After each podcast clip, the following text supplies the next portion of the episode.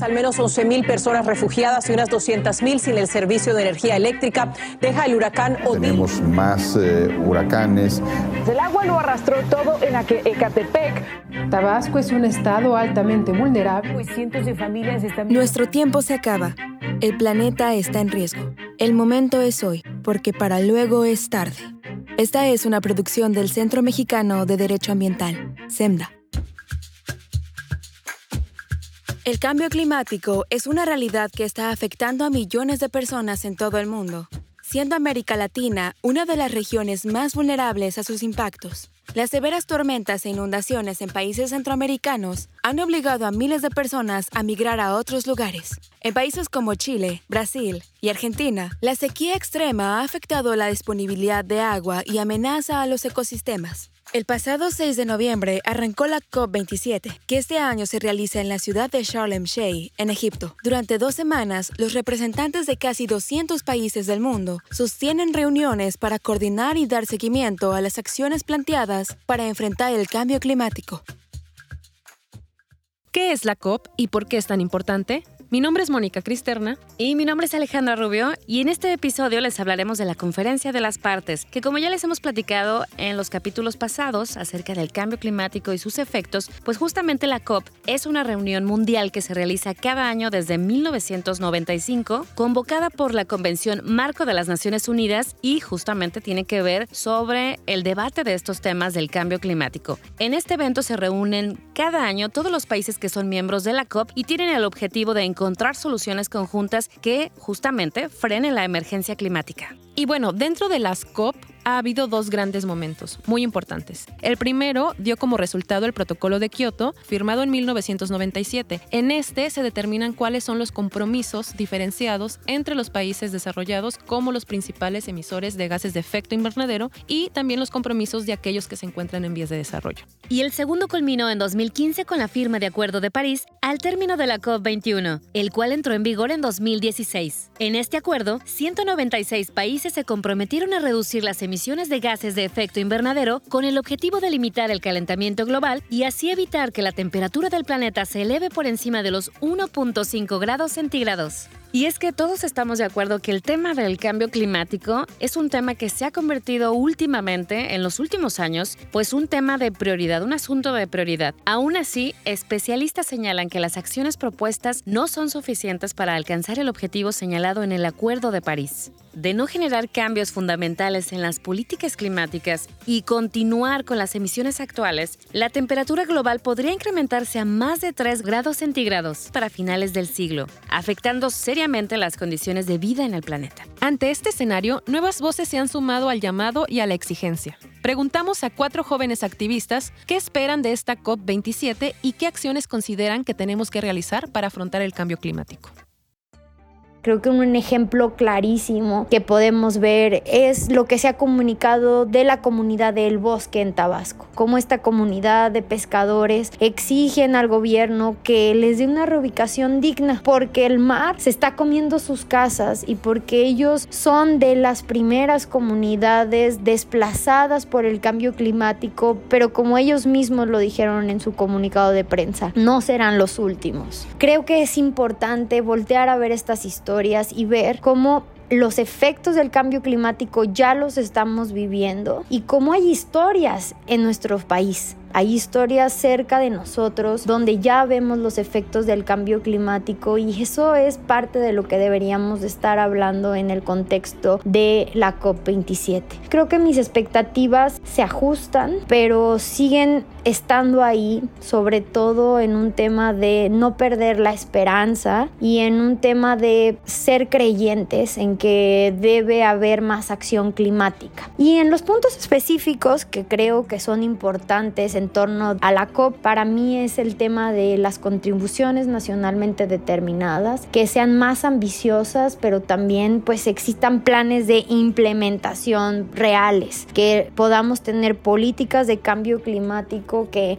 se cumplan y que se implementen por todos los sectores de la sociedad. el gobierno y también pues que se involucren a, a todos los sectores que están interesados en que exista mayor acción climática.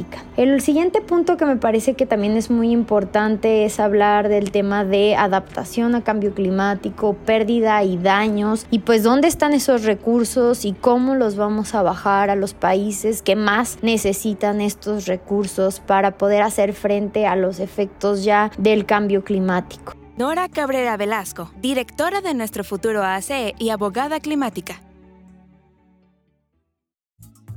Este año la COP27 se celebra en el continente africano, una de las regiones más afectadas por la crisis climática. En esta edición 2022 se abordan tres ejes fundamentales. Uno de ellos son las medidas para la adaptación a los efectos del cambio climático. Y a diferencia de la mitigación, la adaptación se refiere a estas medidas y a estos cambios que realizamos ante los efectos del cambio climático. Este 2022 se buscará establecer políticas y financiamiento para implementar acciones que reduzcan nuestra vulnerabilidad y aumenten nuestra capacidad de resiliencia ante este fenómeno. Otro eje fundamental es la compensación por pérdidas y daños derivados del cambio climático. Los países en desarrollo son quienes más están sufriendo las consecuencias, por lo que en esta COP se va a discutir la creación de un fondo económico que pueda atender las pérdidas y daños que enfrentan estos países ante los severos impactos meteorológicos. El último eje es limitar el aumento de la temperatura a 1.5 grados centígrados. Para lograr este objetivo, una parte fundamental de esta COP es fortalecer el compromiso de reducir las emisiones por lo menos en un 45% para 2030 respecto a los niveles de 2010, frenar el calentamiento global y disminuir los efectos del cambio climático.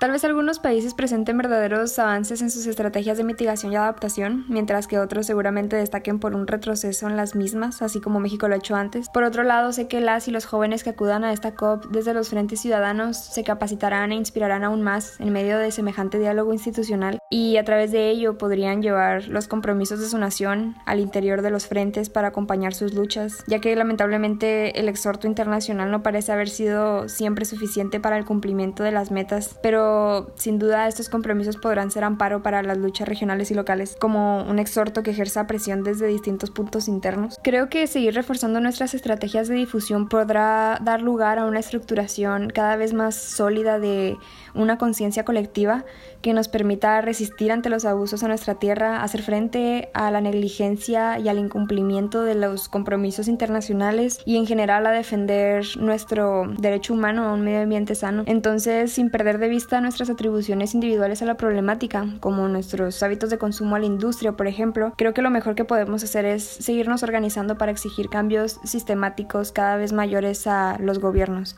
Diana Lugo, vocera de Viernes por el Futuro La Paz.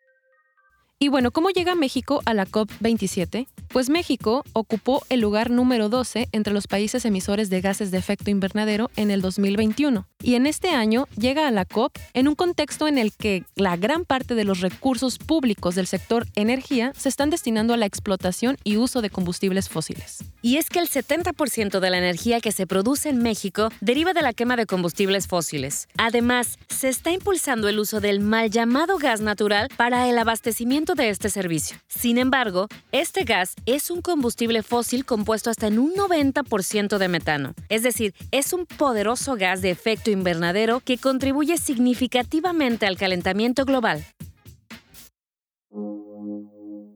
Daniel Zavala Araiza, científico de la Environmental Defense Fund.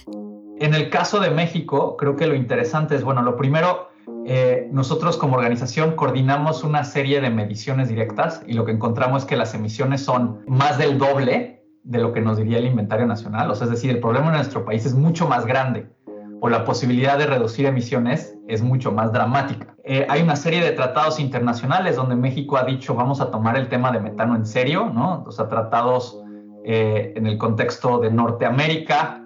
Eh, recientemente, el año pasado en COP, el gobierno mexicano firma esta este, Global Methane Pledge, se une a muchos países que deciden que en, conjunto se van a reducir emisiones en 30%. Y, de manera más importante es que México también aprobó hace algunos años unas regulaciones federales justamente para implementar medidas que en otros lugares del mundo han comprobado que reducen las emisiones. Entonces, México ha dado señales de tomar el tema de manera seria. Tiene en papel unas regulaciones que podrían reducir las emisiones, este, pero como toda regulación no sirve de nada si se queda en papel, y entonces el siguiente paso sería que esto realmente se implementara y que la atmósfera viera la disminución en emisiones. Mis expectativas para la COP27 son muy limitadas.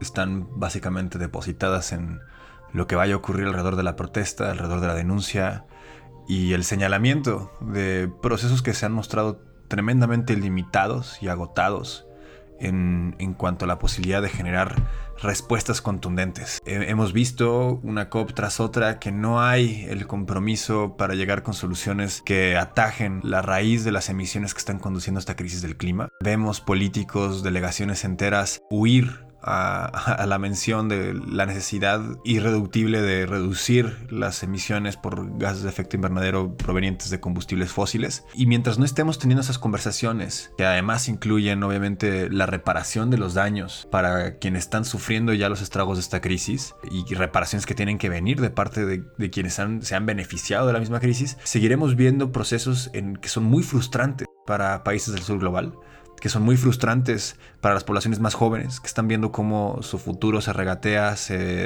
desperdician las oportunidades de, responder al, reto inmenso que tenemos delante. Eh, creo que desafortunadamente ese es el, ánimo de la COP27, que además en, esta edición eh, contará con un elemento adicional, lo cual está contando con un elemento adicional que es el, Estado que limita derechos humanos, de, que es el, Estado de Egipto, que además está teniendo una actitud de persecución de, de distintas formas de la protesta y, creo que eso también muestra la hipocresía que existe entre las naciones del norte, del norte global con algunos países que les proveen de combustibles fósiles. Hay mucho de esto, por ejemplo, en relación con Arabia Saudita. Eh, creo que también esto es parte de la hipocresía que quedará al descubierto con esta COP.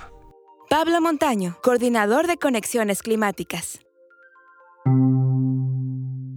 Los beneficios para la sociedad, las economías y el medio ambiente son numerosos y superan con creces el costo. La cooperación internacional es indispensable para reducir las emisiones de metano lo más posible en esta década, señaló Inger Andersen, directora ejecutiva de la Agencia de la ONU en 2021.